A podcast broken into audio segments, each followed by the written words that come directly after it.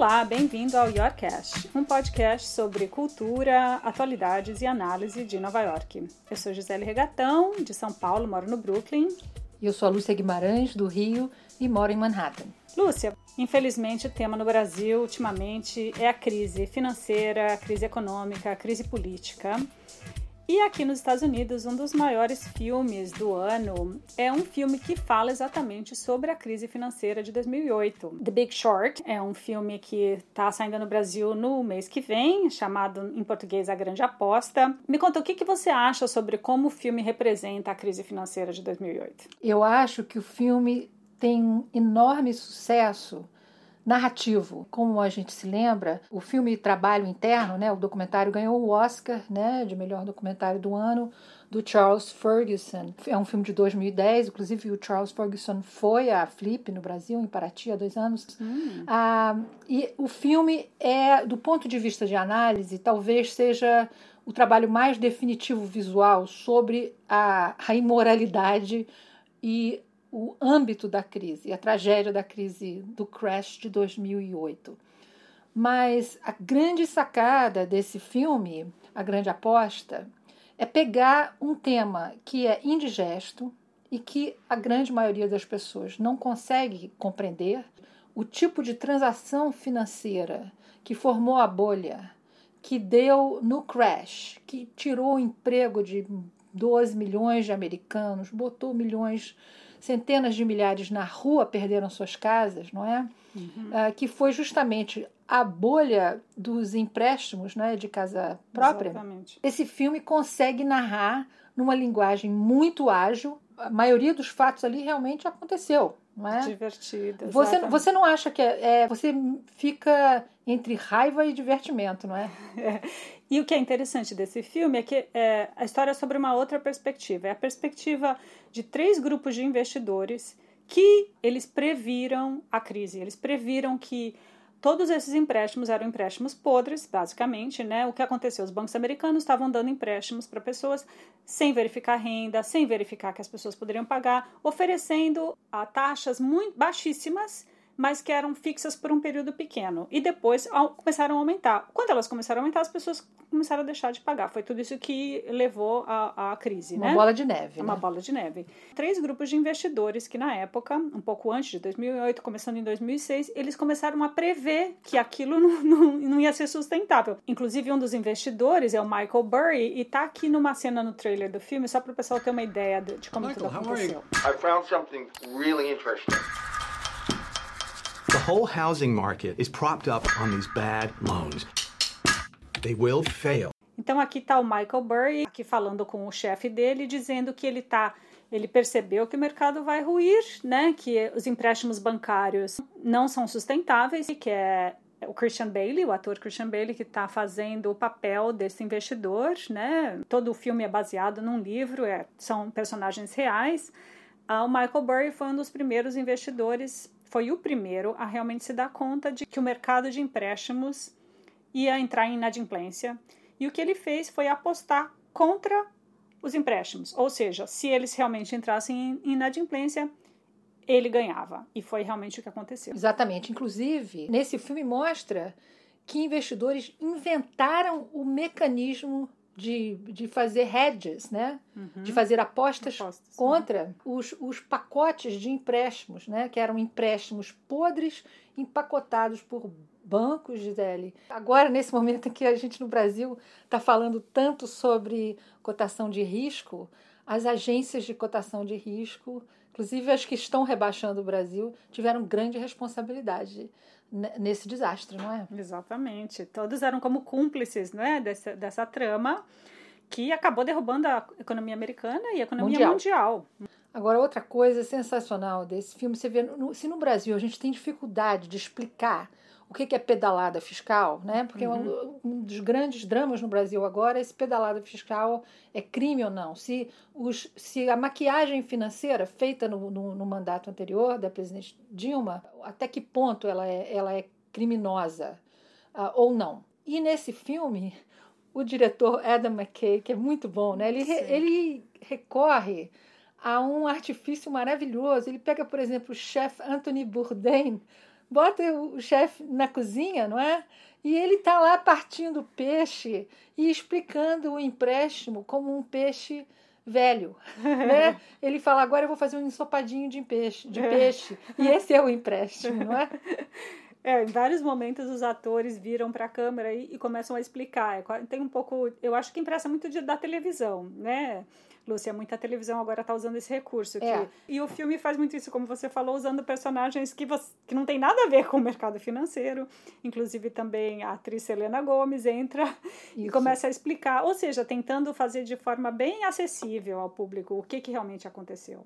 Porque eu acho que esse é um dos, dos dramas da questão da responsabilidade financeira, pode ser no Brasil, como pode ser em Wall Street.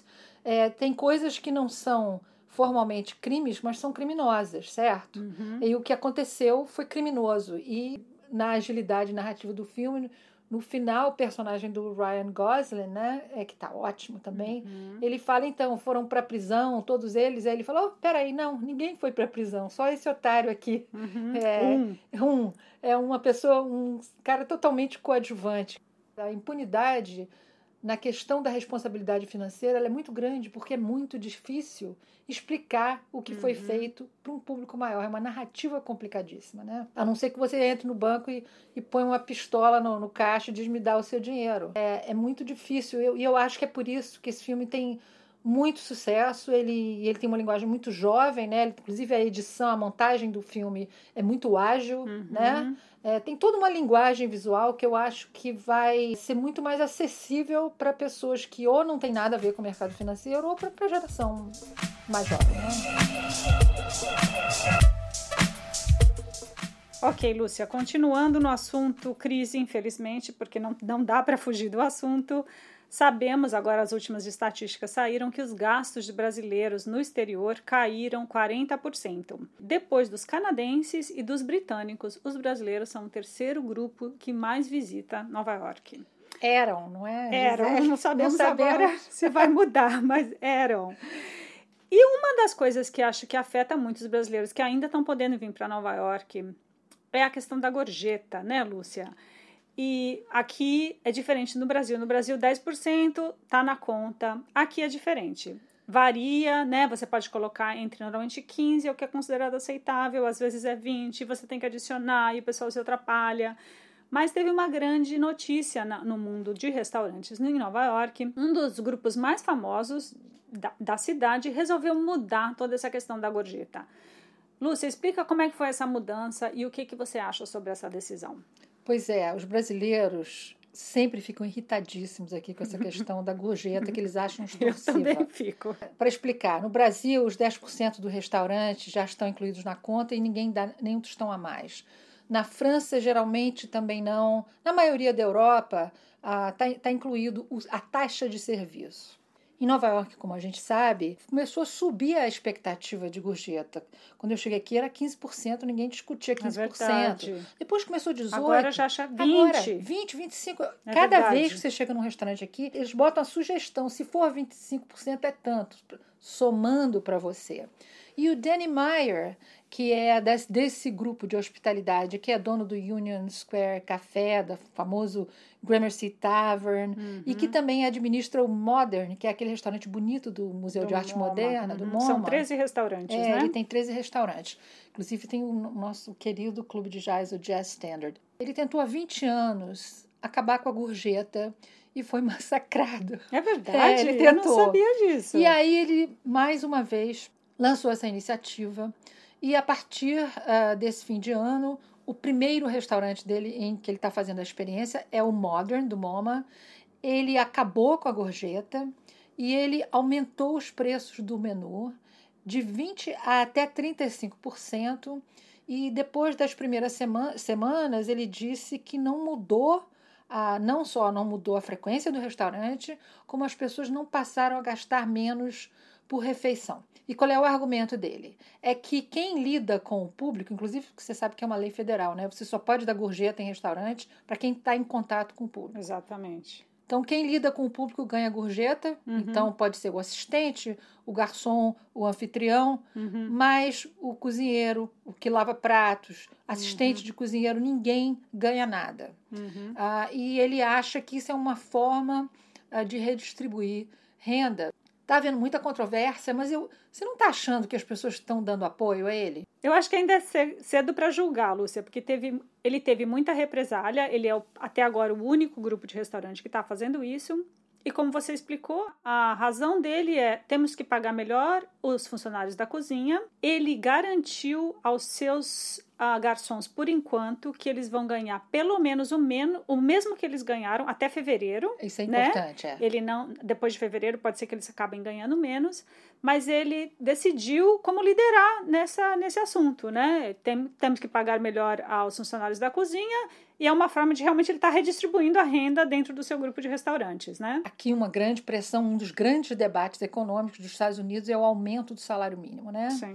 é, que aqui é por Estado. E isso todo candidato tem que, a presidente, todo mundo político tem que tocar no assunto. E ele fez uma, uma- um levantamento, ele diz que as pessoas que não têm contato com o público na indústria de restaurantes tiveram um aumento ao longo dos anos, das décadas, muito menor do que as pessoas que lidam com o público. Agora, eu, eu acho, sabe, Gisele, não sei se você nota, mesmo depois do- da chegada do Starbucks, em qualquer lugar que você vai em Nova York, eu sei que isso irrita demais o turista brasileiro, tem sempre um jarrinho de gorjeta, a É. caixinha, a chamada caixinha. Uhum.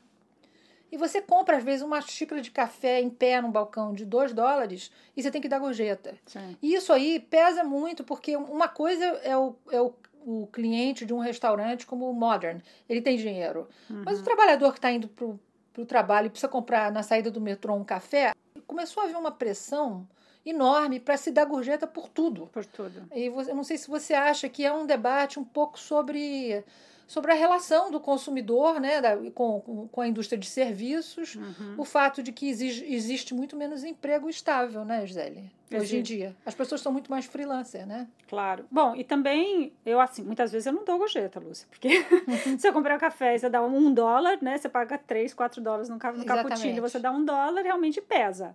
E, mas eu concordo com você, existe a pressão, tá sempre o potinho lá, e às vezes eu não dou toda vez, mas dou uma vez sim, uma vez não. Porque eu sinto a pressão assim como todo mundo. É, o que eu achei interessante, o Danny Meyer, o, objetivo dele é aumentar o salário dos trabalhadores de cozinha numa média de 11 dólares por hora agora para 15 dólares por hora. Quer dizer, já está perto do que se chama aqui o living wage, né? Que é, É, acima mínimo. ainda do minimum wage, né? Isso. E outra coisa interessantíssima é que eles sabem, a gente sabia disso há alguns anos. Você sabe que essa gorjeta que pode ser decidida aqui, né, nos, Uhum.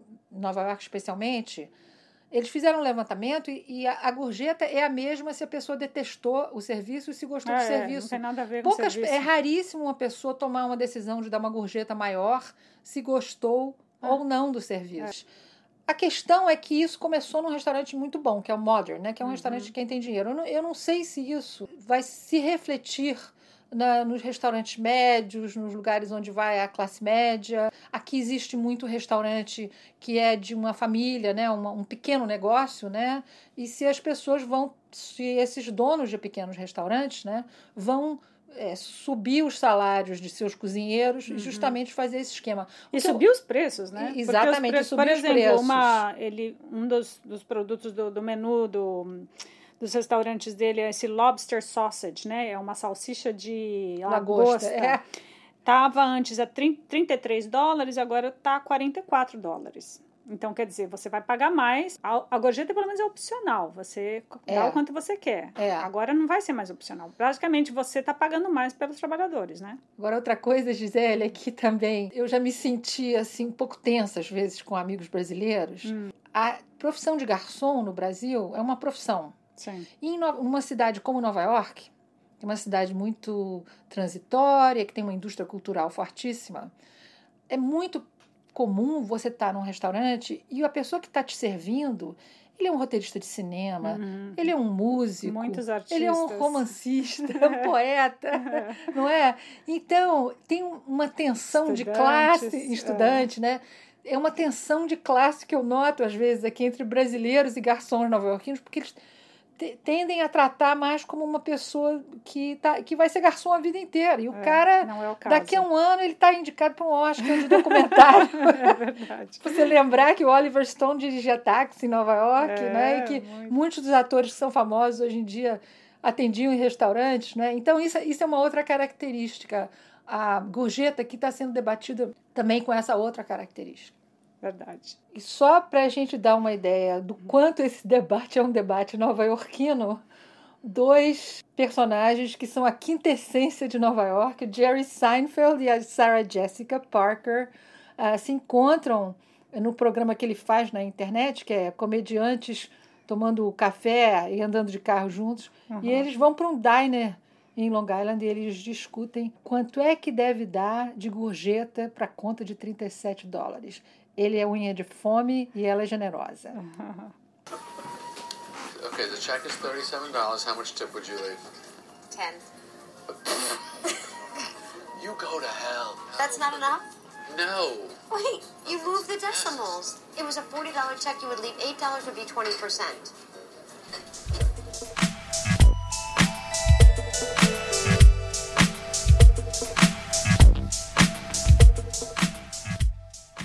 Gisele, vamos continuar no nosso tema dinheiro? Falta dele? Sobra dele? Mas tá mais para falta do que sobra. Pois é, o ano está terminando com um sucesso estrondoso desde o começo do ano, né? Porque primeiro teve Off-Broadway, depois na Broadway, que é o musical Hamilton. É um musical que conseguiu o milagre de juntar talvez a direita e a esquerda na plateia. É verdade. Você tem conservadores e você tem o presidente Obama com a mulher e as filhas. Aham. E você conseguiu, não é, Gisele, um ingresso? Eu não consegui. Pois é, sensacional, Lúcia. Eu assisti Hamilton quando abriu o primeiro no Public Theater em fevereiro e foi já desde o começo esgotado. My name is Alexander Hamilton, and there's a million things I haven't done. Eu acho uma obra-prima desse escritor de teatro, escritor de música, que é realmente talentosíssimo, Lin-Manuel Miranda. Ele tem agora 35 anos, cresceu em Nova York, filho de porto-riquenhos. E ele já fez um musical que muitos brasileiros já talvez já tenham assistido, chamado In the Heights, que era sobre a região do, de, de Manhattan, de Washington Heights, que é um bairro onde vivem muitos latinos. In the Heights ganhou o Tony como melhor musical há alguns anos, e, e o Hamilton é o musical seguinte. E super interessante, Lúcia, é a história sobre, sobre um dos fundadores dos Estados Unidos, né? O que é chamado em inglês um dos Founding Fathers, que é o Alexander Hamilton que foi o primeiro secretário do Tesouro dos Estados Unidos. E ele tem uma história de vida muito interessante. Ele era um imigrante, ele era um carimbenho, um bastardo. Ele foi, ah, o pai dele renegou ele. E o Lin, o que ele fez, ele escreveu um musical baseado na vida desse, do Alex- Alexander Hamilton. A música, Lúcia, é hip hop, mas é, in- é sensacional. Olha só. I'm a diamond in the rough, a shining piece of coal, trying to reach my goal. My power of speech unimpeachable. Only 19, but my mind is older. These New York City streets get colder. I shoulder every burden. every- Você imagina você contar uma história do século XVIII com figurinos de época e com minorias raciais, não é porque tem latinos, tem, tem representantes de todas as minorias raciais ali, inclusive o Lin-Manuel Miranda faz o papel de Hamilton, né, Gisele? É, uma das coisas que eu acho fascinante é que o musical ele pega a ideia que ajudou a formar os Estados Unidos Exatamente. e traz ela para Nova York. Um cara também filho de imigrantes, não é verdade? Ele atualiza a ideia de rebeldia, não é? De ser multicultural, de ir contra o establishment, né? Porque o Alexander Hamilton é, ele enfrentou, ele era um aliado do George Washington, né, do primeiro presidente americano, o herói da fundação dos Estados Unidos, mas ele sofreu muita resistência ao esforço, por exemplo, de federalizar os Estados Unidos, de ajudar os, esta os estados, não é verdade? Exatamente. Ah, e, e ele foi muito perseguido por, por isso. Inclusive, tem essa coisa que ele morreu antes dos 50 anos num duelo, Num duelo. com, com o vice-presidente É. Bird, o tempo em que as pessoas morriam de duelo ainda, não é? Eu acho que uma grande solução para olhar para a história do país, né? Quer dizer, usar, usar tantos elementos de cultura contemporânea E eu acho muito legal, né, que os jovens estão descobrindo o Alexander Hamilton. Né? Exatamente. Né? É histórico, mas é muito atual. Como você falou, todos os atores, ou a maioria, são minorias, então todos, muitos personagens históricos que não são minorias, são homens brancos agora, nesse, nessa produção, eles são atuados por minorias. E é extremamente divertido, é atual, é emocionante. E como você falou, Obama já assistiu, entrou na Broadway em agosto. Agora o problema realmente é conseguir ingresso. Agora, Gisele, o dólar está muito caro. A gente tá tem muito que caro. a gente tem, tem que dar tem dicas. solução. Vamos dar uma dica aí. Tá Vamos. totalmente esgotado, mas você consegue entrar no website e você consegue comprar o que se chama revenda, Lúcia. Mas aí é incrível, porque o preço de cada ingresso está entre 400 dólares e 2.500 dólares. Já Ou seja, proibitivo. É. Proibitivo, até pra gente que mora aqui. Mas existe agora na Broadway, olha que dica para os brasileiros, loterias. Então você pode ir no teatro em questão do Hamilton no dia da peça e entrar na loteria. E você, normalmente, entre duas e três da tarde do dia do espetáculo, você vai, se inscreve na loteria e se você ganha, você compra ingresso por 10 ou 20 dólares para assistir naquela mesma noite. Muita gente não sabe que frequentemente o público das matinês de sábado e domingo é formado por gente que mora fora de Nova York, que vem de Nova Jersey, Connecticut, e vem só para passar o dia.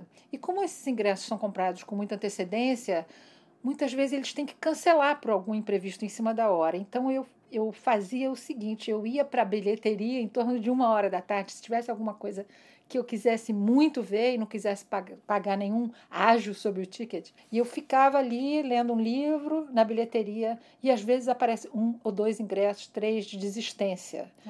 Na- É naturalmente é um certo sofrimento, mas se você para um musical como o Hamilton vale a pena, não é? Vale a pena. Eu diria, vale tudo. O que você puder tentar, eu recomendo com muito entusiasmo. Então vamos fazer o Yorkcast se despedir de 2015 em alto astral, que a gente merece, o Brasil também. Exatamente. Com mais música aqui do Hamilton, então.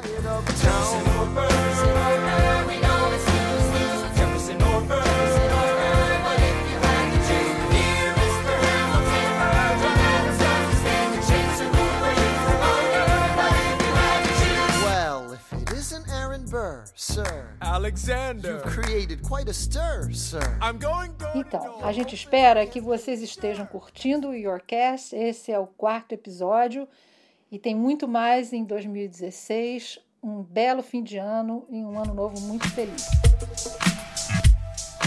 Obrigada por ouvir. Eu sou Gisele Regatão. E eu sou a Lúcia Guimarães. Até 2016.